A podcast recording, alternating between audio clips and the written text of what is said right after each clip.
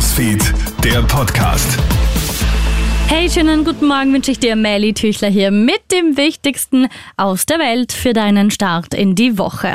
Ab heute verlieren sämtliche E-Cards ohne Foto ihre Gültigkeit. Laut Apothekerkammer dürfte das rund 80.000 Menschen im Land betreffen. Wer bis jetzt also keine E-Card mit seinem Foto darauf besitzt, dem wird die Karte heute automatisch gesperrt.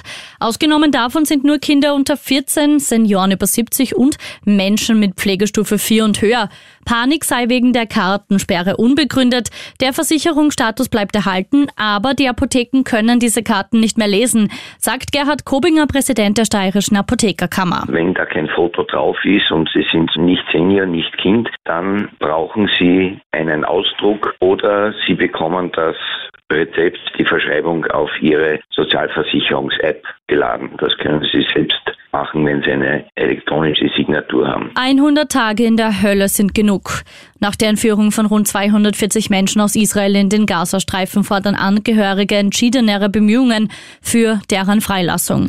Gestern Abend endet im Zentrum von Tel Aviv eine 24-stündige Demo, auf der zahlreiche Verwandte von Verschleppten gesprochen haben. Sie appellieren an die politischen und militärischen Entscheidungsträger, alles daran zu setzen, um die Geiseln so schnell wie möglich frei zu bekommen. Es ist traurige Gewissheit, eine Lawine dürfte zwei erfahrene Alpinisten am Traunstein in Oberösterreich in den Tod gerissen haben.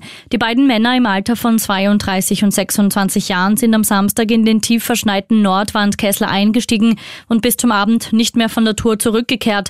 Bergrettung und Polizei konnten nur noch die Leichen der beiden bergen.